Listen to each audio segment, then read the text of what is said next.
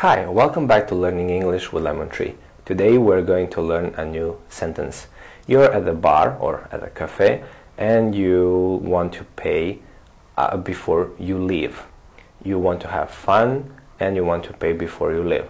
So you can say this. Put it on my tab. Put it on my tab. Put it on my tab. Put it on my tab. Put it on my tab.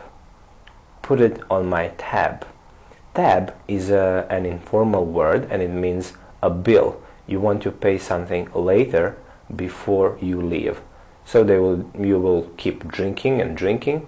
They will adding the drinks and price add to your tab and you will pay before you leave.